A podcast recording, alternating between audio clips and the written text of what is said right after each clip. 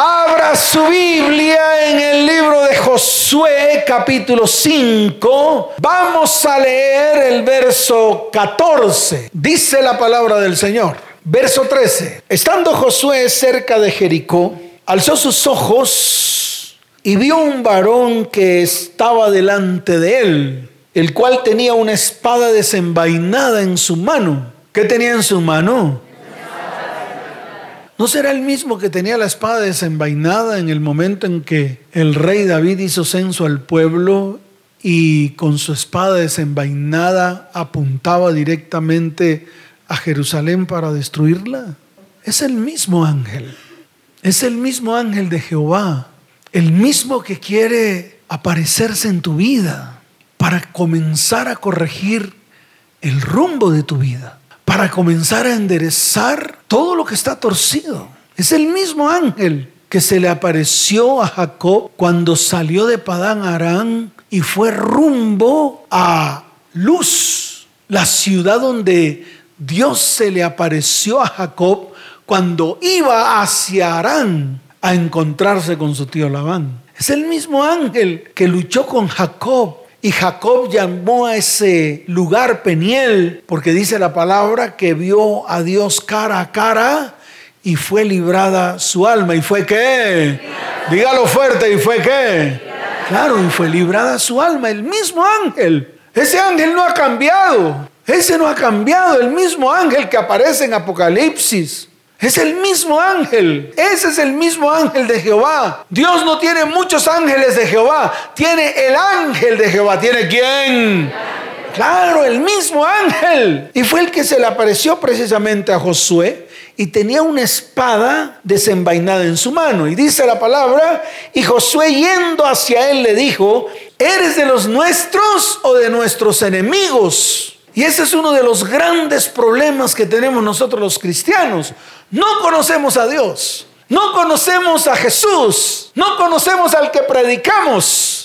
No lo conocemos, por eso tenemos que preguntar, ¿eres de los nuestros o eres de nuestros enemigos? Josué no lo conocía, no sabía quién era. A lo mejor lo había visto de lejos. ¿Lo había visto de qué? Claro, de lejos, por allá, cuando se quedaba en la falda de la montaña esperando a, que Moisés subiera hasta la parte de la cima de la montaña. Y tal vez lo veía de lejos, tal vez veía la nube allá, tal vez veía los truenos y los relámpagos y a lo mejor se preguntaba, ¿quién es el que se le está manifestando a ese Moisés que aún no lo ha hecho conmigo? Pues el día que se le apareció no lo reconoció. Es lo que le pasa a usted y que le pasa a muchos cristianos de muchas iglesias. Dios le habla de una, de dos, de tres, de cuatro, de cinco, de todas las maneras, de todas las maneras le habla.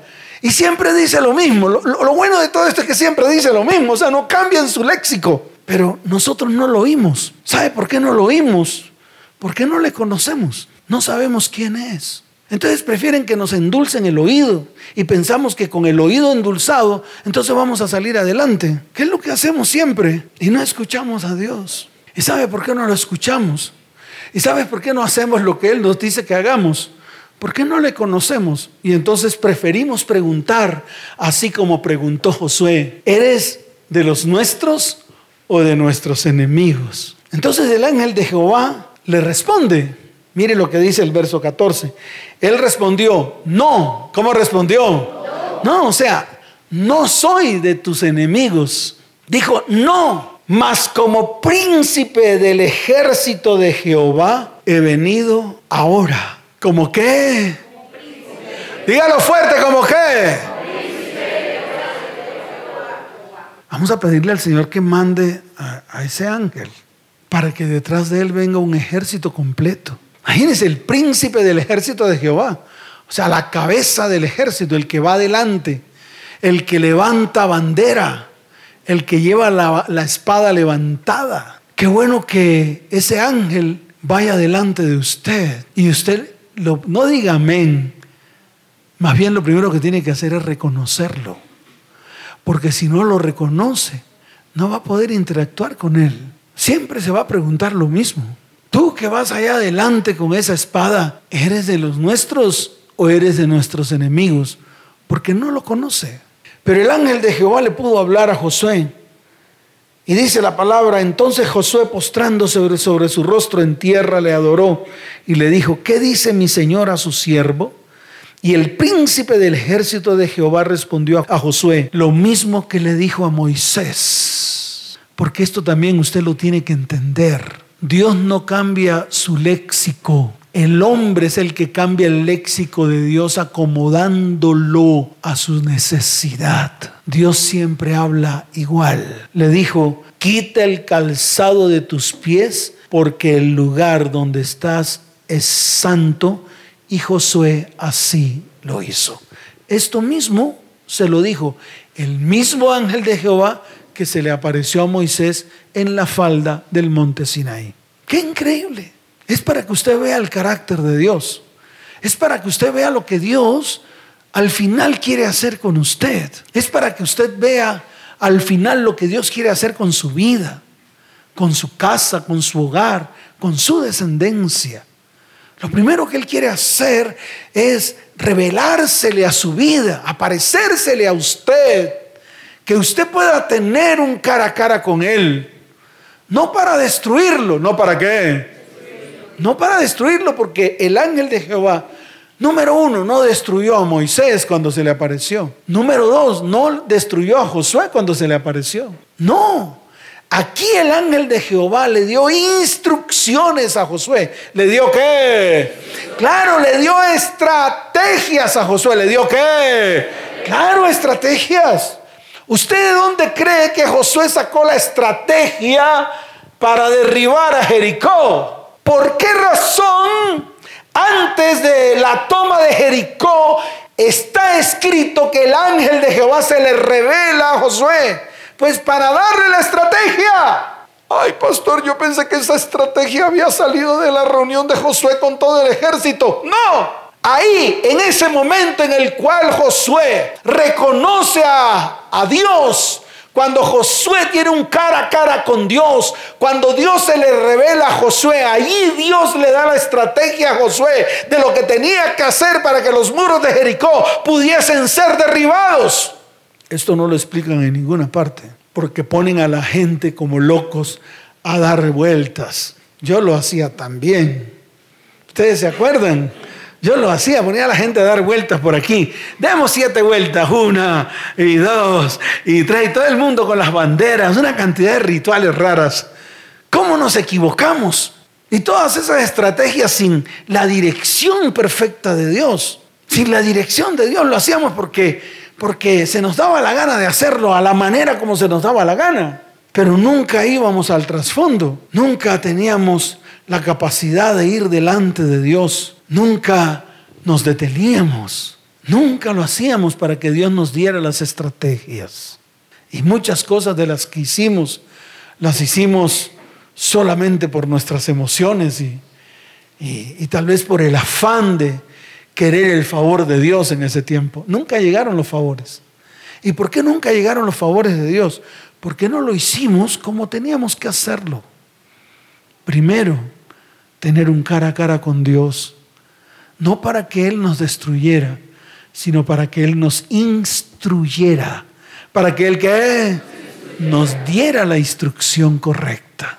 Entonces fíjese que cuando yo veo los personajes que en la cual Dios se le aparece, veo que ocurren muchas cosas. Por ejemplo, con Abraham.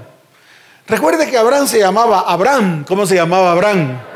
Abraham, no Abraham. El nombre Abraham tiene un significado, se llamaba hombre excelso. ¿Cómo se llamaba? Y Dios lo convirtió de hombre excelso a padre de muchedumbres de gente. Fíjese la diferencia hombre individual, hombre egoísta, hombre vanaglorioso, hombre altivo. Y pasó de ser ese hombre orgulloso, altivo, parado en sus propios pies, creyendo en sus propios fundamentos y principios, a ser un hombre al servicio de Dios para que a través de él se cumpliera una promesa de ser un hombre que a través de él todas las familias de la tierra fuesen bendecidas. Y eso no lo entiende usted. ¿Sabe por qué? Porque usted está ensimismado. Usted está en sus propios conceptos. Está en su propio arraigo. Usted está en sus propias teologías y en sus propias teorías. En eso camina usted. Por eso usted no puede entender lo que Dios le está diciendo. Usted no puede entender por qué Dios hoy le dice, mire, tome decisiones firmes para comenzar a hacer lo correcto delante de sus ojos. Eso para usted es una locura. Para usted eso no es, no, yo prefiero seguir haciendo todo rico como estoy. Al fin y al cabo así la paso bien. Pero no piensen hoy, porque ahí está pensando usted de una manera individual. Tal vez usted se ha convertido en un hombre excelso, un hombre con sus propios principios, pero nunca ha visto los principios de Dios y colocarlos en su vida para aplicarlo. Y de esa manera ser ejemplo, no solamente a su vida, sino a su familia y a su descendencia. Abraham pasó de ser Abraham, hombre excelso, hombre con sus propios principios, hombre con sus propias normas, a ser un hombre sometido a las promesas de Dios. Por eso lo llamó Abraham. Eso no lo entendemos. Pero vuelvo y le repito, tarde o temprano usted va a entender que muchas de las cosas que está haciendo ahora, al final va a decir, me cansé, no aguanté, no pude.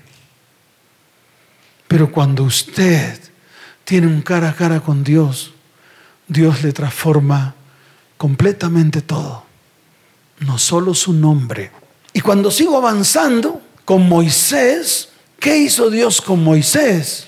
Pues sencillo. Moisés estaba haciendo una tarea que no le correspondía. Estaba apacentando las ovejas de su suegro Jetro. Y esa no fue la tarea que Dios le mandó hacer. Por eso lo sacó de esa tarea y lo puso a hacer la tarea que él le mandó hacer. Entonces fíjese que los diferentes cara a cara que los personajes bíblicos han tenido con Dios, todas son con propósitos firmes. ¿Con propósitos qué? Claro, firmes. No con los propósitos de la persona, sino con los propósitos de Dios. Y si sigo avanzando, veo a Josué. ¿Para qué se le apareció el ángel a Josué? Si Josué fue el designado por Dios para continuar la obra que un día comenzó Moisés.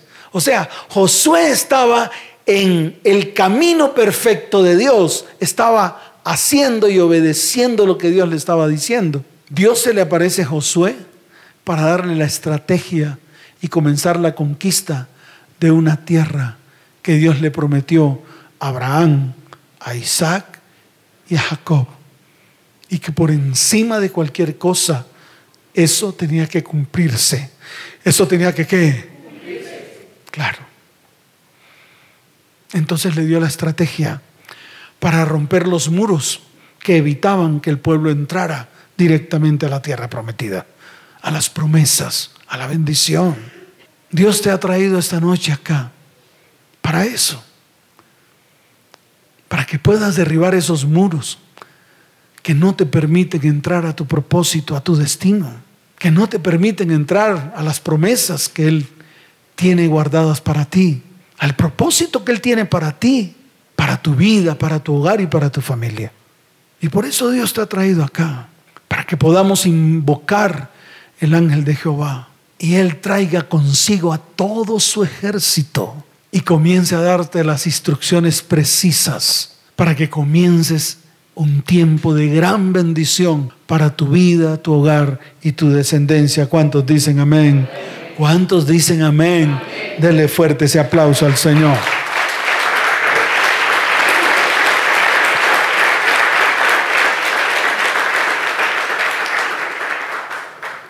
Y fíjese que el ejército de Josué no hizo nada raro. No levantó ni a pico ni a martillo los muros de Jericó. Además, eran muros bien gruesos. No creo que con un martillo los hubieran podido derribar. ¿Por qué no era por la fuerza del pueblo? Era por la estrategia que Dios le había entregado. Y entonces aquí está la estrategia. Mire la estrategia que Dios a través del ángel de Jehová le dio a Josué y que Josué cumplió al pie de la letra. Mire lo que dice. Mas Jehová dijo a Josué, mira, yo he entregado en tu mano a Jericó y a su rey con sus varones de guerra. Fíjense que el que sigue hablando es Jehová, o sea, el ángel de Jehová. Es que entre el capítulo 5 y el capítulo 6 no hay ninguna interrupción. Era el mismo ángel que le había dicho a Josué, quita el calzado de tus pies porque el lugar en que estás ahí es un lugar santo. Y después le da la estrategia. Le dijo, rodearéis pues la ciudad todos los hombres de guerra yendo alrededor de la ciudad una vez y esto haréis durante seis días. La estrategia. Y le dijo, y siete sacerdotes llevarán siete bocinas de cuernos de carnero delante del arca, y al séptimo día daréis siete vueltas a la ciudad, y los sacerdotes tocarán las bocinas. Qué tremendo, qué tremenda estrategia que yo estoy seguro que un hombre no pudo haber hecho, que vino directamente de Dios. Y a través de esa estrategia, todos los muros que se han levantado contra tu vida, contra tu hogar y contra tu familia, se van a derribar en el nombre del ángel de Jehová que está en medio de este lugar. ¿Cuántos dicen amén? ¿Cuántos dicen amén? Dele fuerte ese aplauso al Señor.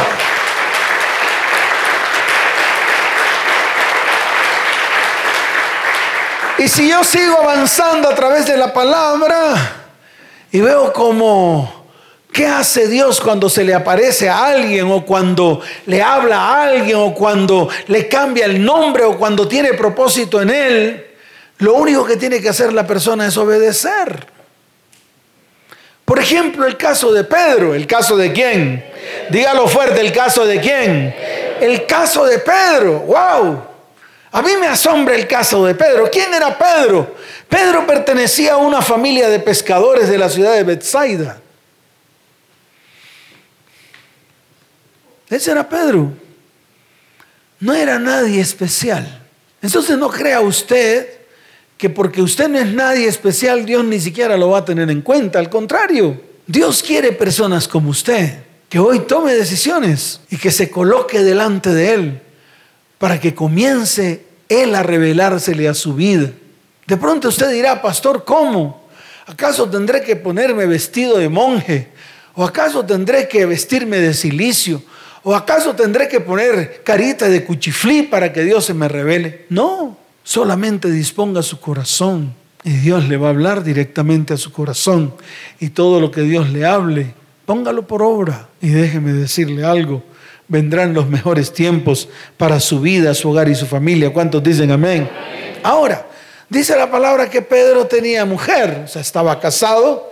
El primer encuentro que tuvieron él con Jesús fue especial, ya que lo primero que hizo el Señor en Pedro fue ponerle un nuevo propósito. Recuerde que Pedro no se llamaba Pedro, Pedro se llamaba Simón. ¿Cómo se llamaba? Y le cambió el nombre. ¿Qué hizo Jesús con Simón? Y en vez de Simón le puso Petro, o sea, piedra chiquita. En vez de Simón, ¿qué nombre le puso? O sea, piedra qué? Y dijo, y sobre esta roca, se señaló él, edificaré mi iglesia. No sobre Pedro, no sobre la piedra chiquita de Pedro. Porque es que Pedro significa piedra chiquita, no piedra grande. La piedra grande era Jesús, pero le puso propósito. A pesar de todo, como era Pedro, ¿cómo era el carácter de Pedro si no era un carácter huraño? Era metido, quería hacer todas las cosas quería relucir entre todos, se metía en todas las conversaciones del Señor. Es más, hasta defendió al Señor varias veces. Cuando Malco vino a tomar a Jesús, ¿qué hizo él? Pues le mochó la oreja, le mochó la qué? La oreja, no toques al maestro. ¿Y qué tuvo que hacer Jesús? Pues coger el pedacito de oreja, que me imagino que estaba bien calientica, y colocársela nuevamente y decirle, Pedrito, por favor, esa no es la manera. Y cuando soltó la oreja ya estaba pegada al cuerpo de Malco. ¿Por qué será Pedro? Pedro fue el que le dijo al Señor, maestro, si vienen contra ti, yo soy el primero que me levanta. Entonces el Señor le tuvo que decir, quieto, Pedrito, tranquilo, porque cuando todas estas cosas pasen, tú eres el primero que me vas a negar tres veces.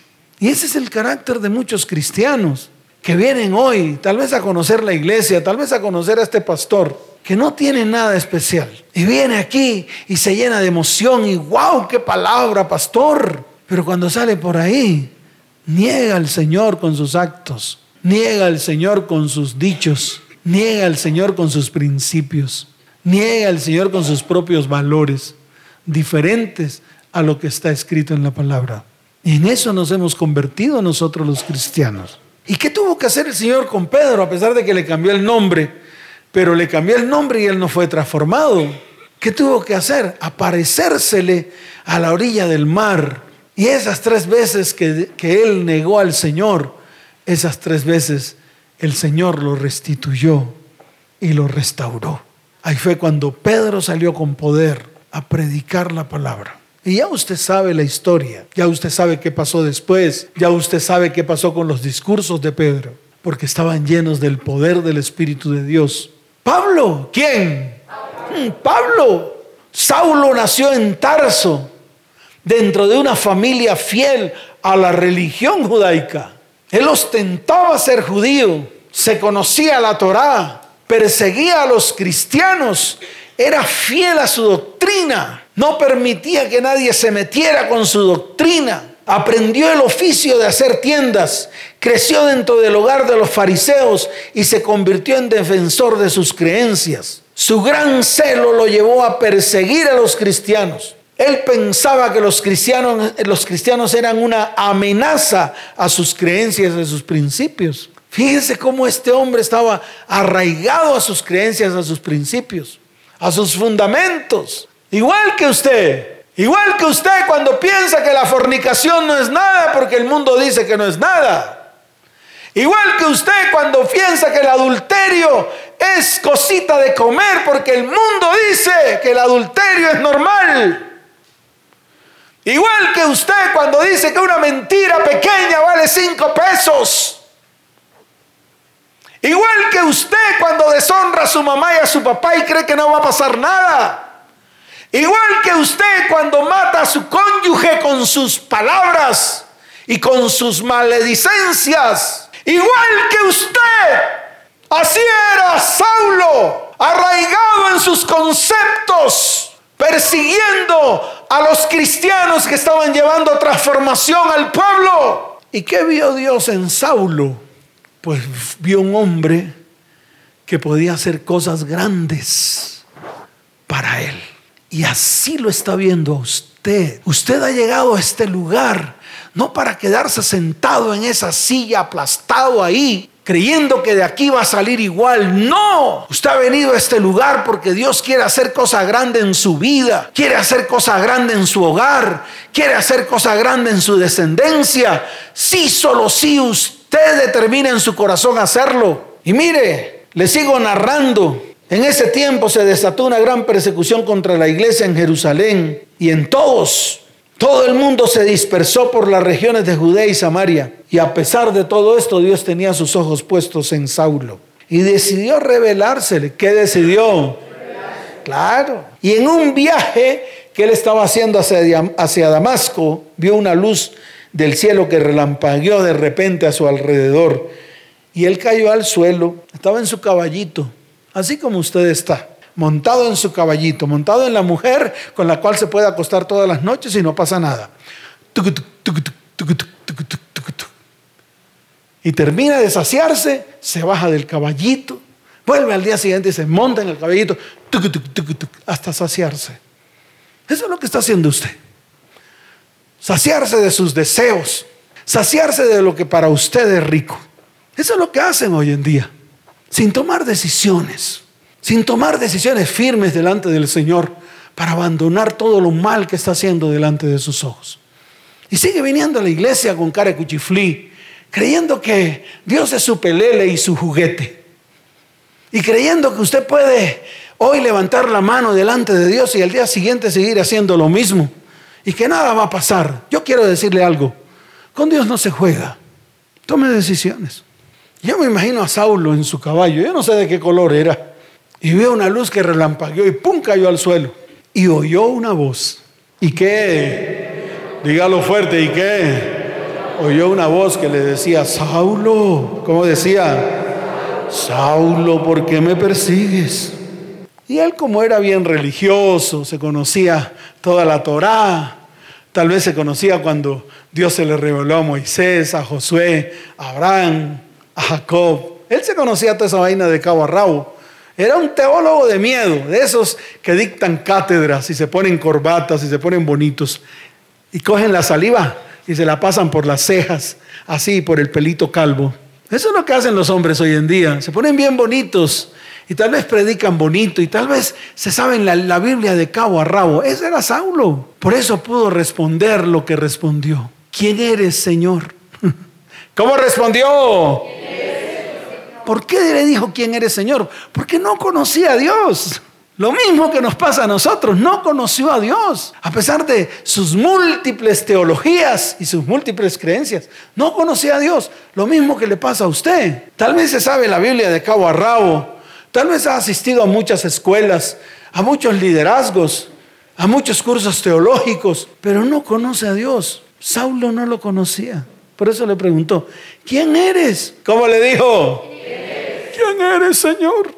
Ay, estoy, tengo miedo, me, me tumbó del caballo.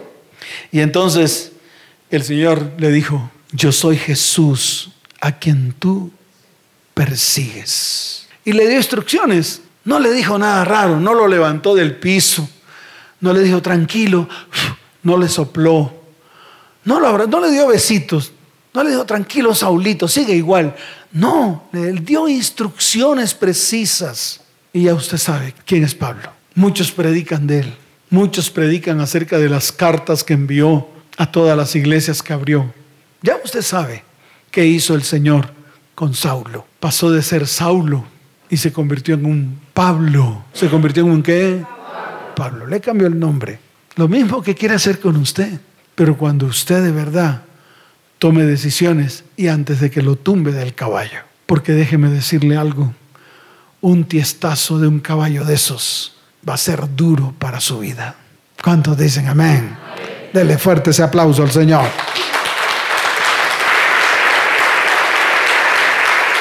Por eso yo te invito a que tengas un cara a cara con Dios. De pronto tú dirás, pastor, ¿lo hacemos en esta iglesia? ¿Será que ahora al final del culto usted levanta su voz en oración para poder encontrarnos con Él cara a cara?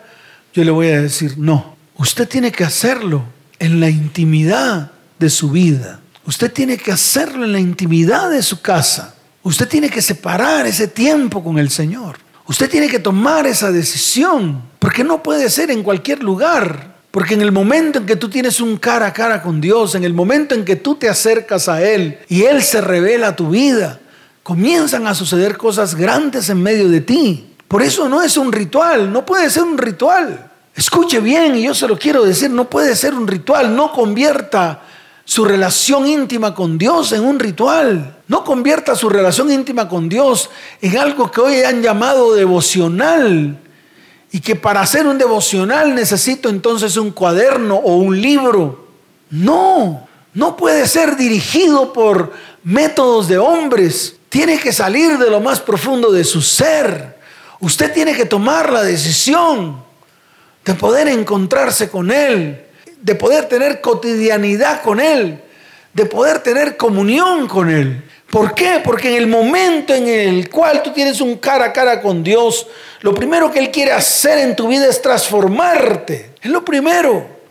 Y comienza a hacerlo y Él te transforma de adentro hacia afuera. Nada va a pasar en tu cara, no es físico, no es emocional, porque vuelvo y repito, tu cuerpo a la postre se irá a la tierra, porque del polvo naciste y al polvo volverás. El espíritu o el soplo de vida que Dios derramó sobre ti vuelve a Él. Más el alma, más el qué.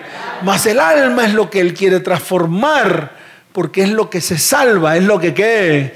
Se salva. Y déjeme decirle algo, Dios solamente creó el hueco del alma para que tú lo llenaras de todas las experiencias a través de tu vida. Entonces aquí surge una pregunta, ¿de qué has llenado tu alma? ¿De qué experiencias o de qué vivencias has llenado tu alma? Y es ahí donde te tienes que confrontar con Dios, de lo que está lleno tu alma. de lo que está qué. Mírenlo en Jacob. Mírenlo que cuando él sale de Berseba, donde él vivía con Isaac y con su madre Rebeca y con su hermano Esaú, él sale lleno de temores y de miedo, porque su hermano Esaú lo estaba persiguiendo para matarlo. ¿De qué estaba lleno su alma? Estaba lleno de engaño, estaba lleno de mentiras, porque su nombre Jacob significa engañador. Y fíjese que vivió con eso 20 años más. Su transformación no fue inmediata, no fue al llegar a Arán donde su tío Labán. No, él siguió con las mismas. Cuando él sale de Arán, cuando él va hacia su destino y su propósito, dice la palabra que su hermano Esaú salió a su encuentro, no sé para qué, a lo mejor para matarlo. Y dice la palabra que cuando él entra, Mahanaín divide su campamento. Y dice, por si acaso mi hermano me ataca con un campamento, yo me quedo con el otro. Fíjese que seguía con sus mismas tretas, con sus mismos conceptos, con sus mismos principios. Él seguía en sus propias fuerzas haciendo lo que él sabía hacer, engañar. Lo que él sabía hacer, hacer sus propias estrategias. Pero Dios, Dios no lo lleva a eso. Dios lo lleva a sanar su alma para poder tener la capacidad de pedirle perdón a su hermano y restaurar su relación con su hermano. Y eso es lo que Dios quiere hacer en tu vida. Quiere librar tu alma de la cantidad de basura y porquería que hay en ella. Ahora yo te pregunto, ¿qué hay? ¿Por qué no miras qué hay? ¿Por qué no haces ese análisis? ¿Por qué no te sientas delante del Señor y escribes y le dices, Señor, en mi alma hay temor, en mi alma hay miedo, mi alma está llena de lujuria y lascivia. Mi alma está llena de mentiras. Yo se lo puedo mostrar en el libro de Gálatas capítulo 5. Vamos allá para ver si algo de lo que dice Gálatas capítulo 5 está en usted. A ver, vamos a mirar de pronto. De pronto usted reconoce desde ya qué hay en su alma. O de qué ha llenado su alma. O de qué han llenado su alma. Porque eso es lo otro. ¿De qué han llenado su alma? Ahí está en el libro de Gálatas capítulo 5 desde el verso 19 en adelante. Mire lo que dice la palabra, vamos a ver. Y manifiestas son las obras de la carne que son adulterio, fornicación, inmundicia, lascivia, idolatría, hechicerías, enemistades, pleitos, celos, iras, contiendas, disensiones, herejías, envidias, homicidios, borracheras y cosas semejantes a estas, acerca de las cuales os amonesto, como ya os he dicho, que los que practican tales cosas no heredarán el reino de Dios. Se acabó el lío. Si quiere, rompa la hoja para que no le aplique a usted. Pero yo le vuelvo a repetir, seguirá escrito ahí en Gálatas capítulo 5. Entonces hago una lista con respecto a Gálatas capítulo 5, verso 19 y pregúntese, Señor, en mí hay adulterio, fornicación, inmundicia, lascivia, no sé, eso es problema suyo. Yo no me meto con su vida, es su problema. Pero si de eso está lleno su alma, su alma no heredará el reino de Dios. Ya, le guste o no le guste, esté de acuerdo o no esté de acuerdo. Porque la Biblia no es para ponerme yo de acuerdo con usted. La Biblia es para que usted se ponga de acuerdo con Dios. Se acabó el lío. O de pronto no le gusta esta, Efesios capítulo 4. Vaya ya, Efesios capítulo 4, desde el verso 22 en adelante.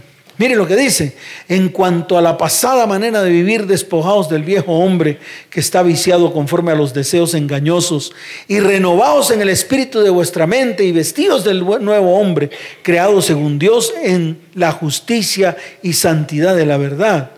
Y mire lo que dice el verso 25, de pronto usted tiene eso por lo cual desechando la mentira, hablad verdad cada uno con su prójimo. Airaos, pero no pequéis. No deis lugar al diablo. El que hurtaba no hurte más. Ninguna palabra corrompida salga de vuestra boca. No contristéis al Espíritu Santo de Dios. Quítense de vosotros toda amargura, enojo, ira, gritería y maledicencia y toda malicia a lo mejor esto es lo que está en su alma. ¿Por qué no va delante de Dios? Jacob caminó y cuando entró a Peniel, dice la palabra que el ángel de Jehová se le apareció y luchó con él. ¿Para qué? Para librarlo de todo lo que tenía su alma. A lo mejor algo de lo que tenía Jacob también lo tiene usted. Y ese Jacob que entró sobre sus dos piernas, seguro de sus propios principios, conceptos y estrategias, cuando dividió su campamento en dos, al final salió cojeando. ¿Y sabe por qué salió cojeando?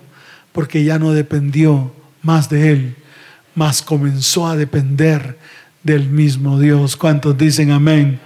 Hasta tal punto que cuando se reunió con su familia, lo primero que dijo fue, vamos a quitar de nosotros toda inmundicia, vamos a quitar el vestido inmundo que hay en medio de nuestras vidas, vamos a quitar los ídolos que hay en medio de nosotros, porque tenemos que subir a Betel, donde un día Dios se me apareció y que todos comencemos a reconocerle a Él como nuestro único Dios, como nuestro suficiente Salvador. ¿Cuántos dicen amén? ¿Cuántos dicen amén? Dale fuerte ese aplauso al Señor.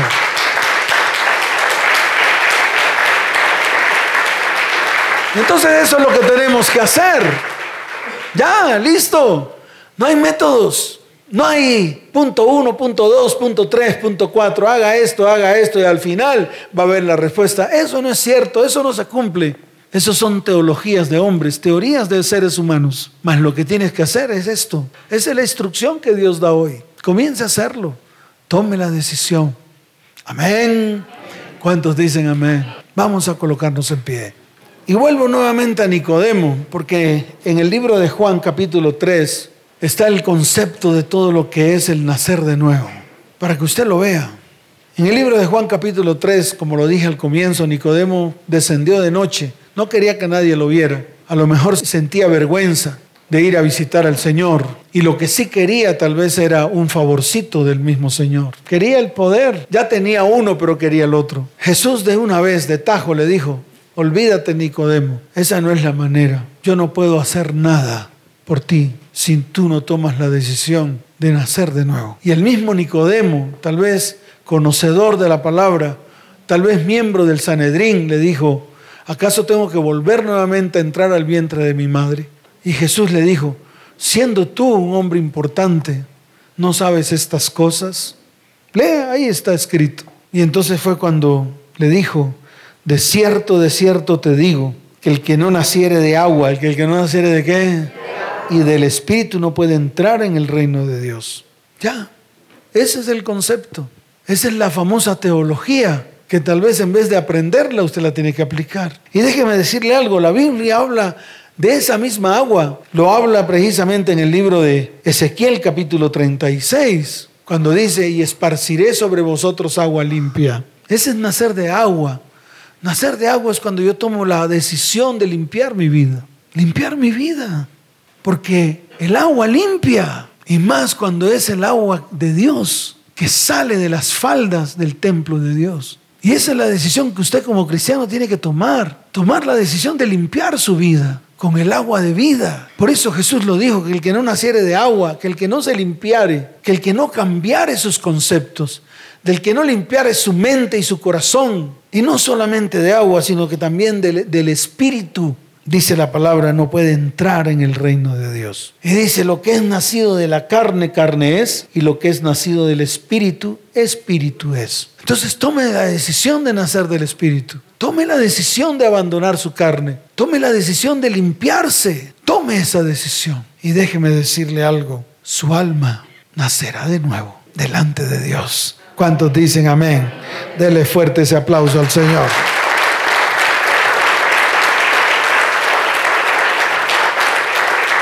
Levante su mano derecha, porque hoy vamos a invocar el ángel de Jehová. Y déjeme decirle algo, y a todo su ejército, al ángel de Jehová y a quién? Todo su ejército. Levante su mano derecha y dígale, Señor, hoy quiero tomar la decisión de nacer de nuevo. Hoy quiero tomar la decisión de nacer de agua. El agua que limpia mi vida.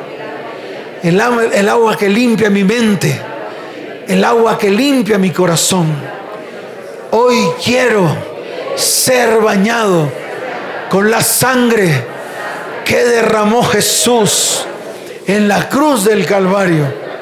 El último cordero que fue inmolado, el último cordero que derramó hasta la última gota de su preciosa sangre en la cruz del Calvario. Señor, que mi vida, que mi hogar, que mi familia y que mi descendencia sea limpiada por tu sangre preciosa derramada en la cruz del Calvario. Señor, pero hoy también anhelo que tu Espíritu Santo venga, venga a mi vida, venga a mi hogar, venga a mi familia y a mi descendencia. Levante su mano y diga, el Espíritu de Dios sopla de los cuatro vientos. Espíritu de Dios, envía al ángel de Jehová. Espíritu de Dios, trae ángel de Jehová para que desenfunde su espada. El príncipe del ejército de Dios.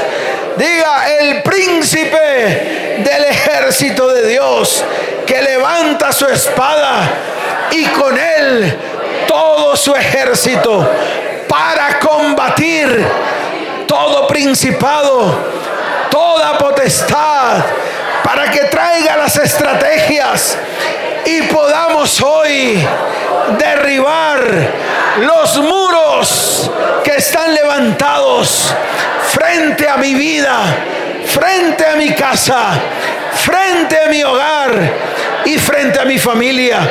Señor, dame las estrategias que así como te apareciste Abraham, cuando su nombre era Abraham, y lo convertiste en un padre excelso, a un padre de muchedumbres de gentes, hoy también vengas delante de mí para que los propósitos que tú tienes para mi vida, para mi hogar y para mi familia comiencen a cumplirse.